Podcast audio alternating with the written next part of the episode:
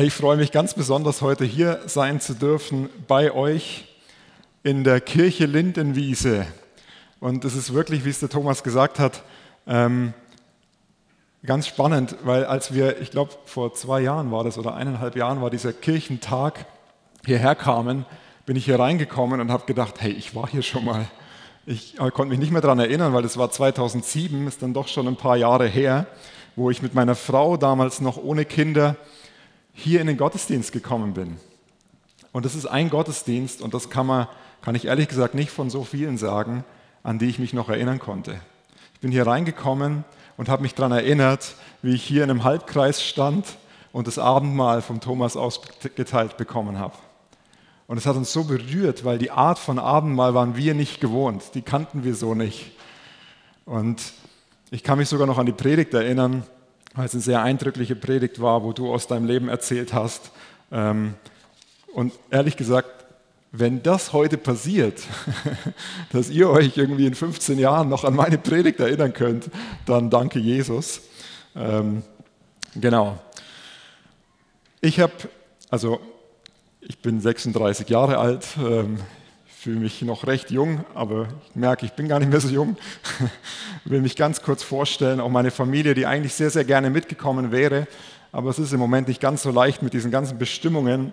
Wir haben beschlossen, wir kommen gern irgendwann anders nochmal, ähm, wenn, das, wenn das einfacher möglich ist. Aber trotzdem habe ich sie mitgebracht und wenn auch nur auf Bild, dürft gerne mal einblenden, genau. Ähm, man sieht hier ganz oben meine Frau und mich. Ähm, wir haben vier Kinder. Ähm, links oben ist die Emily. Sie ist gerade genau vor einer Woche 13 Jahre alt geworden und man sieht auf dem Bild, ähm, sie hat eine große Leidenschaft für Donuts. sie liebt Donuts. rechts daneben ist der Leon. Der Leon ist elf Jahre alt und man sieht es nicht ganz, aber er präsentiert gerade seine neuen Torwarthandschuhe, die er bekommen hat. ich sage gleich noch was zu meiner Fußballergeschichte dann wisst ihr auch, warum der Torwart Handschuhe anhat. Also ich war es auch. Ähm, links unten ist die Deborah. Sie ist sechs Jahre gerade im Sommer in die Schule gekommen. Ähm, und rechts unten ist die Norina. Norina ist drei Jahre alt und das Bild sagt eigentlich alles aus. Sie ist mega süß, in der Schweiz würde man sagen mega herzig. Ähm, und doch hat sie es faustdick hinter den Ohren. Das ist einfach das vierte Kind. Ne? Das ist, ähm, ist, wie es ist. Wunderbar. Wir lieben Familie, wir lieben es, Familie zu leben. Und dennoch hatten wir nicht vor, als wir hier vielleicht 2007 standen, mal vier Kinder zu haben. Das war nicht unbedingt unser Plan. Wir wollten immer zwei oder drei Kinder, das vierte Kind. Und ich werde vielleicht nachher noch einen Satz dazu sagen, weil es so zum Thema passt. Ähm, ja. So, Bezug zu Fußball. Ich habe, ähm, wie viele kleine Kinder, immer Profifußballer werden wollen. Das war so mein, mein Traum. Ähm, ich habe von klein auf angefangen, ganz viel Zeit da rein zu investieren und durfte zumindest mit 18 meinen ersten Vertrag, ich nenne es nämlich so gern Profivertrag unterschreiben. Das war ein Berufsfußballvertrag, den ich unterschrieben habe und bin dann kurz darauf eben nach Pfullendorf gekommen. Zwei Jahre von 2005 bis 2007 dort ähm, als Torwart auf der Bank. Ich war noch sehr jung, dann sehr, sehr guten Torhüter vor mir gehabt, ähm, aber viel lernen dürfen, waren zwei Jahre dann hier in Pfullendorf ähm, und haben die Zeit sehr genossen und ähm, bin dann noch nach Frankfurt weiter und habe dann aber gemerkt, dass mein Wunsch, ganz nach oben zu kommen, und das war immer mein Wunsch, in die erste Bundesliga zu kommen, das funktioniert leider nicht. Da reicht einfach das Talent am Ende nicht und die, ja, es, es, es hat nicht sollen sein.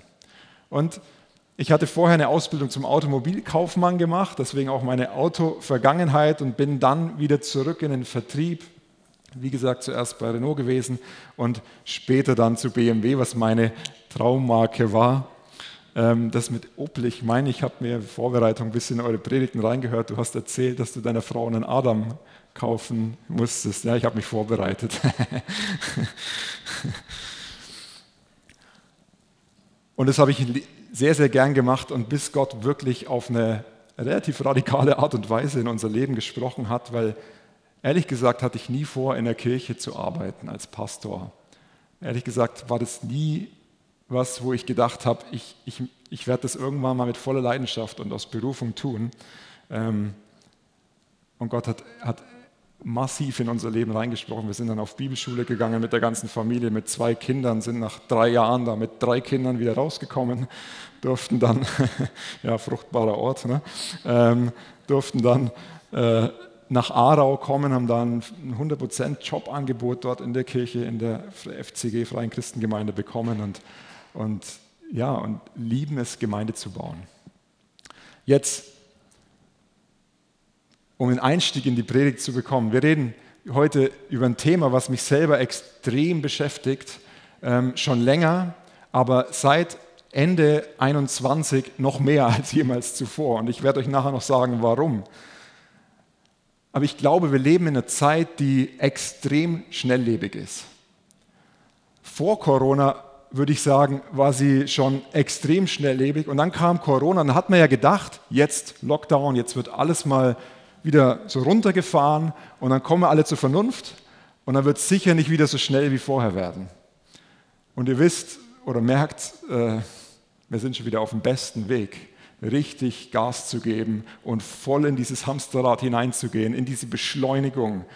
Ähm, für einen kurzen Moment habe ich gedacht, ich muss ehrlich sagen, ich fand es gar nicht so schlimm, dass so ein Lockdown passiert ist, dass, dass, dass wir alle mal zu Hause sein durften Zeit mit unseren Familien verbringen konnten.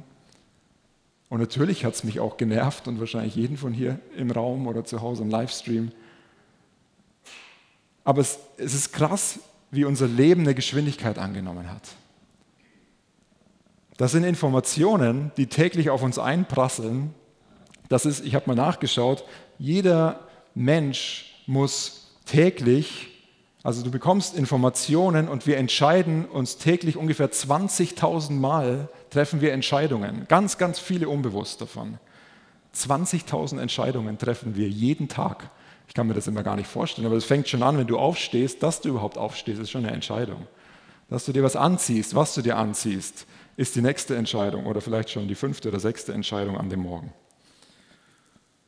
So, wir leben in einer Informationsflut. Wir werden überflutet. Und das Interessante ist, es ist nicht erst seit ein paar Jahren oder seit zehn Jahren so, sondern man kann nachschauen, schon seit dem 18. Jahrhundert hat es die Menschen bewegt, wie kann man Informationen aufnehmen und sie behalten. Wie ist es möglich, ähm, die ganzen Informationen, die damals natürlich in einer viel langsameren Geschwindigkeit auf uns gekommen sind, ich finde es immer interessant, wenn man jetzt einen Film schaut, der vielleicht 20 Jahre alt ist, und du schaust einen Film, der gerade vor einem Jahr rausgekommen ist, dann merkst du schon, wie schnell die Bilder geworden sind, wie, was für ein Unterschied ist. Da, da fängst du manchmal an, an dem, Bild, dem Film vor 20 Jahren zu denken, ja, kann es jetzt mal weitergehen?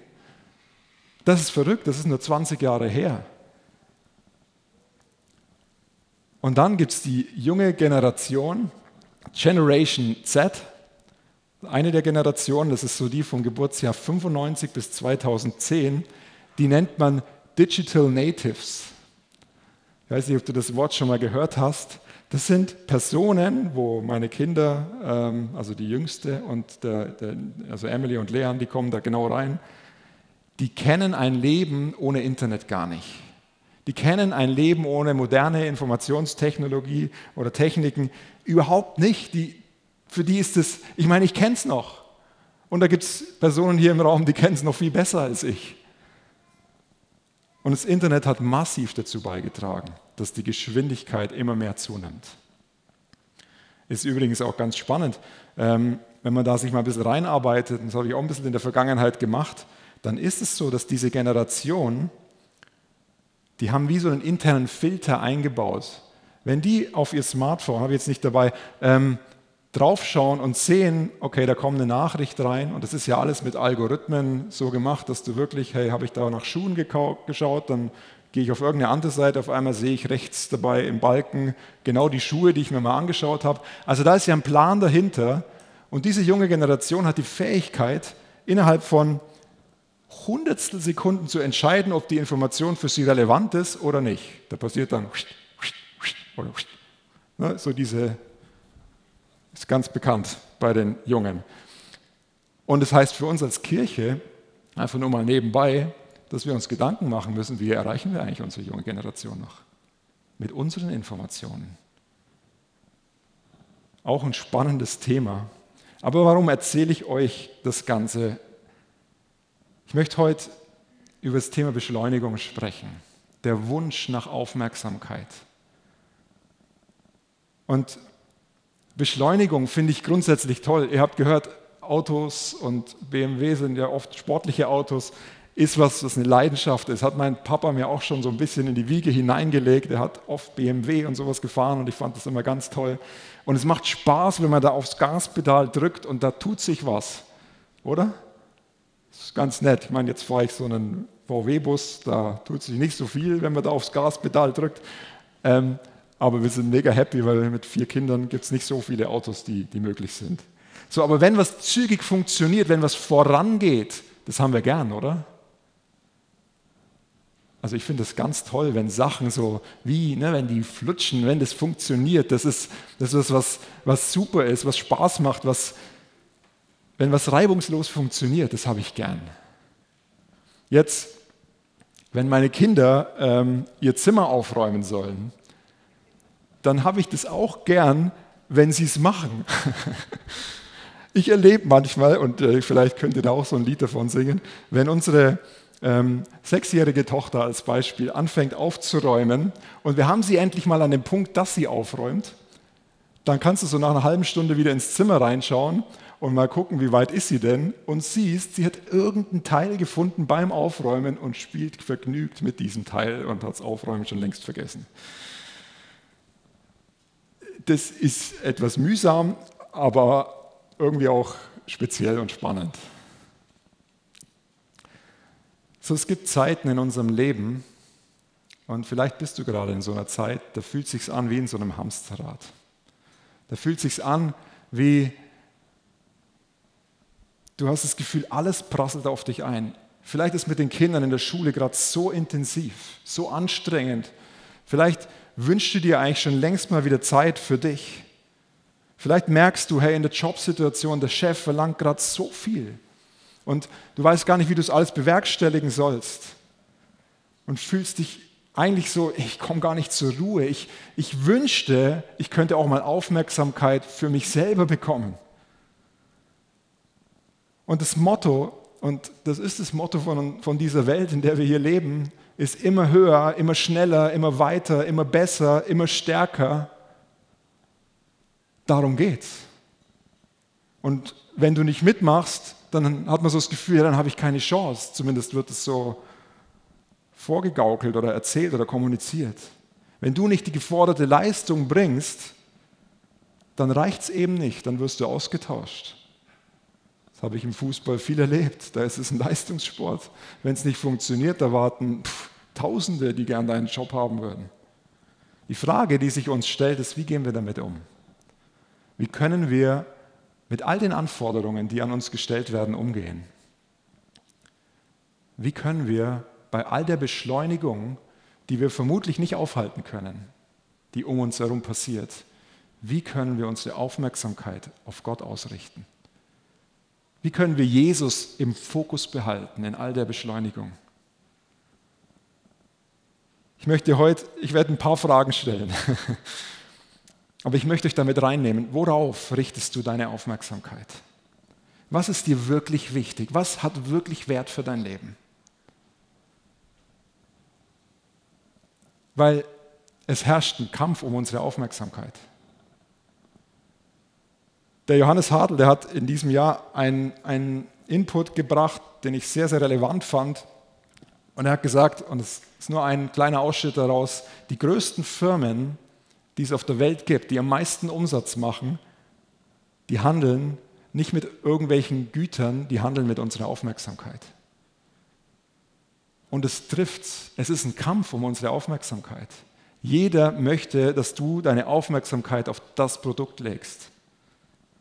Wie gesagt, das sind Algorithmen, das läuft, das ist, das ist gewollt. Die Frage ist, wie können wir als Menschen, die mit Jesus unterwegs sind, als Christen, als gläubige Menschen, wie können wir damit umgehen? Ich möchte in eine Bibelstelle reingehen und vielleicht denkst du dir jetzt, naja, ähm, was hat die damit zu tun? Aber ich, ich versuche ähm, euch damit reinzunehmen. Und zwar ist es 1. Mose 22, der erste Vers. Das ist die Geschichte von Abraham und Isaak, wo Abraham seinen Sohn Isaak ähm, opfern sollte. Wir lesen mal den ersten Vers, da heißt, und es geschah nach diesen Begebenheiten, da prüfte Gott den Abraham und sprach zu ihm, Abraham. Und er antwortete, hier bin ich. Und dann kommt der Auftrag im zweiten Vers, nimm deinen Sohn, deinen einzigen, den du lieb hast, Isaac, und geh hin in das Land Moria und bringe ihn dort zum Brandopfer da auf einem der Berge, den ich dir nennen werde. Nur mal so weit. Ein Auftrag, wo man, ich meine, als Familienvater denkt, pff, no way, äh, wie soll das funktionieren? Ähm, aber es ist interessant, der Abraham, der hatte auch eine intensive Zeit hinter sich, bis überhaupt dieser Auftrag kam. Der war in einem, könnte man sagen, in einem beschleunigten Umfeld unterwegs. Der hat mit 99 Jahren die Verheißung von dem Isaak bekommen. Mit 99 Jahren hat er die Verheißung vom Isaak bekommen. Am Anfang musste er, konnte gar nicht glauben, hat er gelacht. Später hat dann die Sarah das auch noch bekommen und sie ist auch vor Lachen auf ihr Angesicht gefallen. Dann ging es weiter. Er hat miterlebt, wie Sodom und Gomorra ähm, unterging, wie vom Lot, das ist sein Neffe gewesen, die Frau zur Salzsäure war. Also das hat er ja alles mitbekommen. Dann gab es die Geburt vom Isaak, vom lang ersehnten Sohn. Da war eine Verheißung drauf. Da war der Abraham dann schon 100 Jahre alt. Und dann kommt dieses Reden Gottes in diese Zeit, mitten in diese intensive Zeit hinein. Der Isaac war schon ein paar Jahre alt, der war schon, ähm, ich weiß, ich habe nicht nachgeschaut, wie alt er genau war, aber der war schon ein junger Kerl. Und dann kommt der Auftrag, Abraham, er sagt, hier bin ich, nimm deinen Sohn, deinen einzigen, Isaak, geh hin in das Land, bring ihn dort zum Brandopfer da auf einem Berg, der Berge, den ich dir nennen werde. Und die Reaktion vom Abraham war, er stand früh am Morgen auf, er nahm seinen Sohn, sattelte einen Esel, hat noch ein paar Knechte mitgenommen, war drei Tage lang unterwegs. Und ich habe mich gefragt, hey, wie muss es dem gegangen sein in den drei Tagen? Was hat er erlebt? Ich glaube, es waren die intensivsten drei Tage, die der wahrscheinlich je erlebt hat. Und mir ist bewusst, aus der Geschichte könnte man eine ganze Predigtreihe machen. Ähm, und ich möchte aber heute nur auf einen Aspekt eingehen, weil ich glaube, dass, es, dass Gott ständig dabei ist, uns beim Namen zu rufen.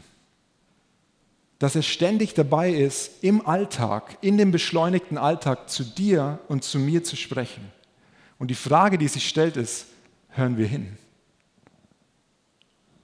Geben wir ihm den Raum bei all dem, was uns beschäftigt? Bei all der Vorstellung von unserem Leben, die wir gern hätten, bei all unserer Vision, bei all dem, was Gott vielleicht auch schon gesprochen hat, bei all unseren Gedanken, sind wir bereit,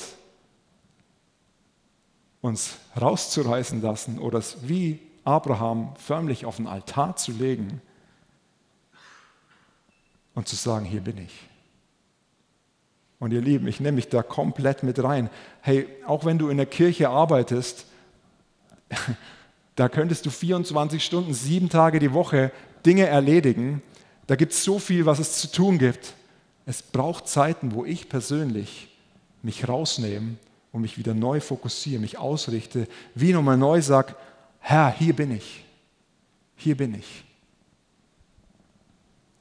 Und Abraham, was für ein Glaubensheld, sagt, hey, hier bin ich. Und warum konnte Abraham das machen? Die Antwort finden wir im fünften Vers, da heißt es, da sprach Abraham zu seinen Knechten, bleibt ihr hier mit dem Esel, jetzt sind sie da bei dem Berg, kurz vor dem Berg, ähm, bleibt ihr hier mit dem Esel, ich aber und der Knabe wollen dorthin gehen und anbeten und dann wollen wir wieder zu euch kommen. Der kannte seinen Gott. Der wusste, wir werden wieder zurückkommen. Nicht er alleine wird zurückkommen, sondern sie werden wieder zurückkommen. Und dann kommt der Vers 7. Und jetzt wird es challenging. Da sprach Isaak zu seinem Vater Abraham, mein Vater. Und er antwortete, hier bin ich, mein Sohn. Und er sprach, siehe, hier ist Feuer und Holz. Wo ist aber das Lamm zum Brandopfer? Jetzt kommt die Frage vom Sohn, hey Vater, jetzt sind wir hier auf dem Weg, aber ich sehe weit und breit kein Opfer. Und ich finde es so spannend, ich möchte ganz bewusst auf einen anderen Aspekt eingehen, als man vielleicht jetzt denken würde. Der Isaak fragt seinen Vater, mein Vater, und Abraham antwortet hier wiederum, hier bin ich. Er ist verfügbar. Er ist da für seinen Sohn. In der schwierigen Zeit. Er hätte ihm auch sagen können, hey, ist gut jetzt, ähm, wir haben einen Auftrag, wir gehen da entlang und hätte ihn wie runterbügeln können. Aber er hat gesagt, hier bin ich, mein Sohn. Und ich glaube, das ist ein elementares Statement in unserer Gesellschaft, dieses Hier bin ich. Es ist ein elementares Statement in der Gesellschaft, in der wir gerade leben, ob wir sagen, in der Familie, als Vater, als Mutter, hier bin ich. Ob du sagst, in deinen Freundschaften, in deinen Beziehungen, wo du unterwegs bist, hier bin ich. Ob du sagst zu deinem Gott, hier bin ich. Es gibt eine Studie, ich glaube, die Universität in Basel hat die rausgebracht, dass während der Corona-Zeit jeder dritte Jugendliche in depressiven, in schwerst depressiven Gedanken drin ist. Während Corona, unsere junge Generation und natürlich nicht nur, aber die Psycho Psychiatrien laufen über mit junger Generation, die einen Wunsch nach Aufmerksamkeit haben, die einen Hunger danach haben, dass jemand für sie da ist, dass jemand sagt, hey, hier bin ich, ich gehe mit dir ein Stück, ich gehe mit dir einen Weg, ich nehme dich mit. Und dieses Hier bin ich, das zieht sich durch die ganze Bibel. Ich habe euch eine kleine Folie vorbereitet. Da gibt es den Jakob, der, ähm, das ist im 1. Mose 31 kann man das nachlesen, der bekam in einem Traum, hat der Bote Gottes zu ihm gesprochen und, und der Jakob antwortet, hier bin ich. Und er bekam den Auftrag, zurückzugehen in sein Geburtsland, wo er eigentlich gesagt hat, hey, ich weiß gar nicht, ob ich da willkommen bin, ob ich da ein Erbe habe. Und er ging. Also der Auftrag war nicht so easy. Dann gibt es den Mose, der am brennenden Dornbusch den Auftrag oder von Gott die Stimme aus dem Busch gehört hat, der rief Mose und wie antwortet er, hier bin ich. Und er bekommt den Auftrag, das Volk Israel zu führen. Auch das war kein Zuckerschlecken. Der Samuel, der beim Einschlafen dreimal die Stimme Gottes hört, wo sein Name gerufen wird und jedes Mal springt er auf und sagt, hier bin ich und denkt, der Eli hat ihn gerufen. Am Ende musste er oder sollte er dem Eli das Gericht ankündigen. Jetzt auch keine so einfache Aufgabe gewesen. Jesaja als nächstes Beispiel. Er wurde, ähm, er kam die Botschaft, da kam so dieses, dieses, dieses wir kennen das, ne? die Stimme, wen kann ich senden? Wer ist da? Und er sagt, hier bin ich, sende mich. Und hatte eine Botschaft für ein ablehnendes, halsstarriges Volk. Auch das ist kein Zuckerschlecken. Ananias, letztes Beispiel, und es gibt noch ein paar mehr, der in der Apostelgeschichte im Neuen Testament den Auftrag bekommt, zum Saulus zu gehen, der damals noch Christenverfolger war, um ihm die Hände aufzulegen, weil er eher erblindet worden ist. Und er sagt, hey, sicher werde ich nicht zu dem gehen. Das ist der Christenverfolger. Habt ihr gehört, was da alles gewesen ist? Und Gott sagt, genau da will ich, dass du hingehst, weil ich habe ihn als Werkzeug auserwählt. Ich glaube, es ist so ein bewusstes Rufen und ich habe das in der Vorbereitung so stark erlebt, dass genau in der Zeit, in der wir gerade leben, es wichtiger als jemals zuvor ist, dass wir sagen, hier bin ich. Dass wir sagen können aus dem Herzen heraus, Jesus, hier bin ich gebrauche du mich. Ich möchte mit dir unterwegs sein. Ich habe Ende 2021, ich habe so ein Ritual immer am Ende des Jahres, ich mache das so immer um den 30.12. herum, wo ich Gott frage, hey, Herr, was hast du für das neue Jahr? Was sind deine Pläne für mich persönlich, für uns als Familie, für unsere Gemeinde, für, und manchmal frage ich auch für unser Land? Was sind deine Pläne für das Jahr? Und ich muss euch sagen, ich habe es noch nie so erlebt wie dieses Jahr oder wie letztes Jahr, es war ja 30.12., dass ich aus dem Nichts das Wort verfügbar gehört habe. Ich hatte wie vor in meinen inneren, wie so dieses Wort, was so quer reinkam, verfügbar. Und ich so, okay, verfügbar. Und dann kam wie so die Frage, bist du für mich verfügbar? Und hey, die christliche Antwort ist, ja klar, ich bin verfügbar. Herr, ich, ich bin für dich verfügbar. Ich, ich möchte dir dienen. Ich will nichts mehr als dir zu dienen. Und dann kam die zweite Frage, darf ich über deine Zeit verfügen?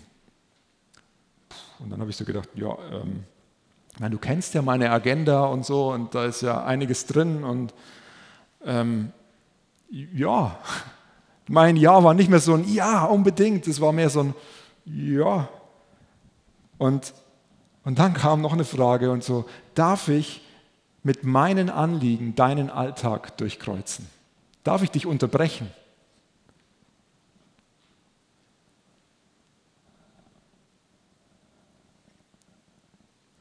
Und ich empfinde das als eine ganz entscheidende Frage. Sind wir bereit, unseren Alltag mal komplett auf den Kopf stellen zu lassen?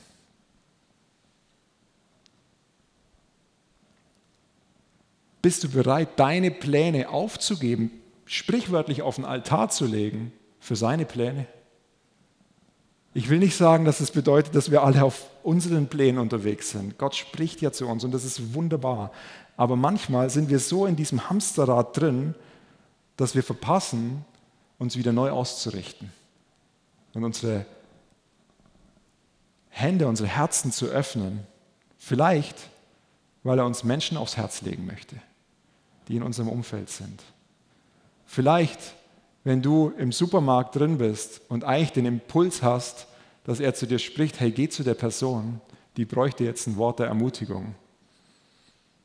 Und wie oft hatte ich den Gedanken schon und bin weitergegangen.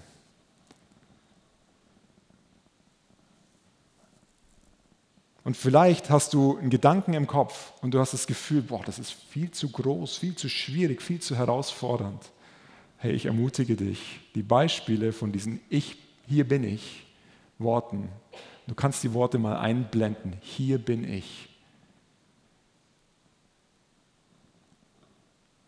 Die haben alle gedacht, es ist viel zu schwer.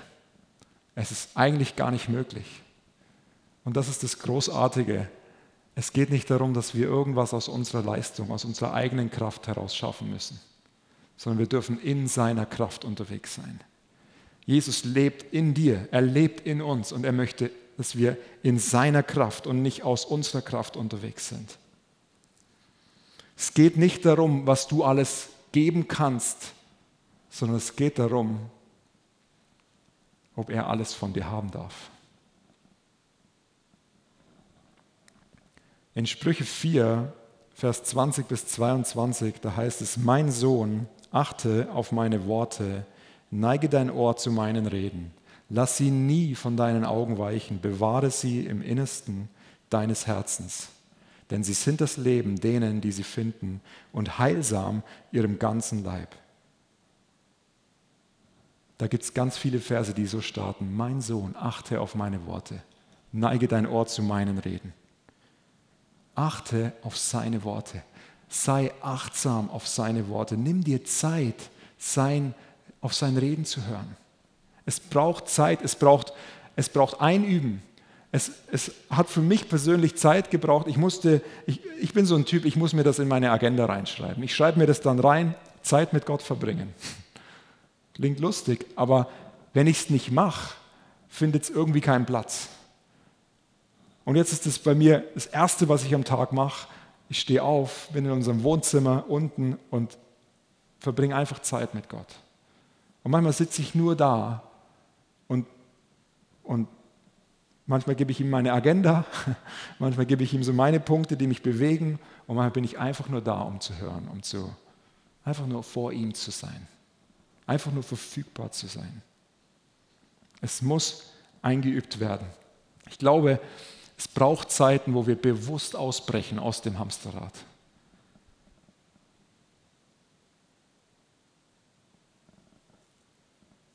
Ich möchte das Ganze zusammenfassen. Ich habe euch ein, ein paar Punkte nochmal aufgeschrieben, was ich was mich sehr bewegt im, oder wo ich denke, was, was wie für die Zusammenfassung für, für diesen Gottesdienst heute sein kann. Das erste ist, nimm dir bewusst Zeit, um auszubrechen. Auszubrechen in Anführungsstrichen. Du kennst dich. Vielleicht fragst du deinen Partner oder, oder Freunde, die dich gut kennen. Hilft auch manchmal zu sagen, hey, was brauche ich, um meinen Fokus wieder auf Jesus auszurichten? Das zweite ist, plan dir regelmäßig persönliche Zeiten mit Gott ein. Mach bewusst dieses, hey, hier bin ich. Und ich glaube, das ist was, was wir wie kultivieren müssen, was wir wie einüben dürfen. Das dritte ist, und das ist einfach, eigentlich ist es ja so einfach, richte deinen Blick auf Jesus. Im Alltag unseren Blick auf ihn auszurichten. Wenn du unterwegs bist, sei dir bewusst, er ist überall mit dir. Es geht nicht darum, dass du jetzt in vollzeitlichen Dienst gehen musst oder sowas. Es geht darum, dass da, wo du gesetzt bist, in deiner Firma oder in, im Studium, in der Schule oder wenn du schon pensioniert bist, dass genau da, wo du gesetzt bist, dass du für ihn dort verfügbar bist. Dass Menschen durch dich eine Begegnung mit Jesus haben können. Der Thomas hat vorhin erzählt, dass ich in diesem Nachdiplom-Studium gerade drin bin und wir hatten da, ich bin ganz am Ende davon, jetzt hatten wir vor zwei, drei Wochen so ein Abschlussseminar und es ging um das Thema Assessment. Und Assessment ist ja so ein Bewerbungsprozess, wenn man ist, ähm, wie man so Gespräche führt. Und wir sind so in kleine Gruppen gegangen und sollten in diesen Gruppen so wie ein Rollenspiel machen. Der eine ist der Chef, der andere ist der, der sich bewirbt und dann gibt es so zwei, drei Leute, die zuschauen. Und dann sitze ich da mit einem Kollegen von mir und ich war die Chefrolle und er war der Mitarbeiter. Und die Seminarleiterin ist gerade bei uns im Raum gewesen und auch unser ganzer ähm, Chef von dem ganzen Studium war auch mit dabei. Und ich fange an, mit ihm das Gespräch zu führen und es lief alles gut, bis ich einen Lachanfall bekommen habe, den ich nicht mehr wegbekommen habe. Ich weiß nicht, ob ihr das kennt, wenn so das Zwerchfell anfängt zu vibrieren und du nicht mehr kannst und es ist aus nichts passiert. Aber ich wusste in dem Moment, wo das passiert, dass der Heilige Geist am Wirken ist. Und wisst ihr, wir waren vorher extrem müde alle. Wir haben gesagt, boah, ich habe gar keine Kraft. Ich hatte so wie so eine Müdigkeitsdecke auf mir und mein Kollege gegenüber auch. Und wir haben vorher noch ausgetauscht und der sagt zu mir, du, ich weiß nicht, wie wir das Gespräch jetzt machen sollen. Jetzt sitzen die auch noch alle dabei ähm, und schauen zu und wollen sehen, wie wir das gut machen. Und dann passiert das. Und wir kamen nicht mehr raus aus dem Lachen. Und irgendwann haben wir es dann geschafft und haben das Gespräch relativ gut noch beenden können und haben danach gemerkt, dass wie eine Last von uns gefallen ist und wir total erfrischt waren nach dem Gespräch. Und es ist spannend, ein Drittel vom Königreich von, von, von Jesus ist Freude. Freude. Und es war für mich sowas von unpassend, dass das in dem Moment von dem Gespräch passiert. Aber Gott hat mich vorher gefragt, hey, bist du bereit, dass ich dich unterbrechen darf? Und jetzt denkst du dir vielleicht, ja, so ein Blödsinn. Ja, Vielleicht sogar so. Ich möchte dich einladen, heute Morgen eine persönliche Entscheidung zu treffen. Vielleicht hatte ich das angesprochen. Und ich wünsche mir, nicht wegen mir, sondern wegen dir, dass du wie nicht hier rausläufst und sagst, ja, es waren nette Worte, sondern dass du das, was Gott gerade jetzt zu dir spricht, und vielleicht hast du einen Gedanken, der gerade in dein, dein Herz hineingekommen ist, vielleicht auch bei dir zu Hause, dass du darauf reagierst. Vielleicht ist es dieses, hey, hier bin ich. Hier bin ich. Vielleicht zum allerersten Mal. Vielleicht spürst du, da da gibt es diesen Jesus. Und ich möchte sagen, da ist dieser Jesus, der sein Leben für dich hingegeben hat. Der alles gegeben hat, damit wir leben können, damit wir Zugang zum himmlischen Vater haben können. Der am Kreuz gestorben ist, der nach drei Tagen wieder auferstanden ist, der für unsere Schuld ans Kreuz gegangen ist, für deine und für meine Schuld. Und darauf braucht es eine Reaktion. Und die Reaktion ist, Jesus, vergib mir meine Schuld. Ich möchte dir nachfolgen. Und wenn dich das betrifft, wenn du hier bist heute Morgen oder wenn du am Stream bist, dann nimm doch bitte Kontakt auf mit dieser Kirche, Kirche Lindenwiese. Du kannst auf die Webseite gehen, lindenwiese.de und findest sicher Informationen, wie du Kontakt aufnehmen kannst. Und wenn du heute Morgen spürst, ich möchte reagieren auf diese Frage, bist du verfügbar für mich? Wenn du spürst, hey, ich bin in letzter Zeit vielleicht auf völlig in diesem Hamsterrad drin gewesen, dann lade ich dich ein, heute Morgen.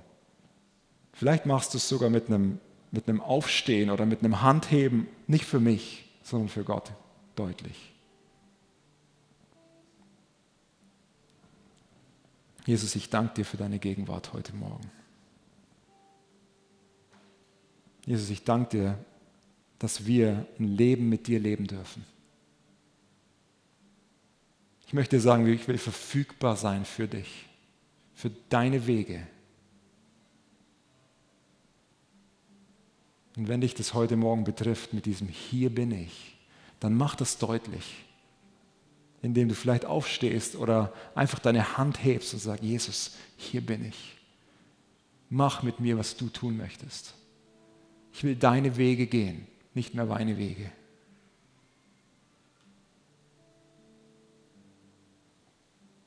Danke, dass du jetzt gerade sprichst und dass wir jetzt gerade einen Moment nehmen können, wo wir einfach hinhören, was du zu sagen hast.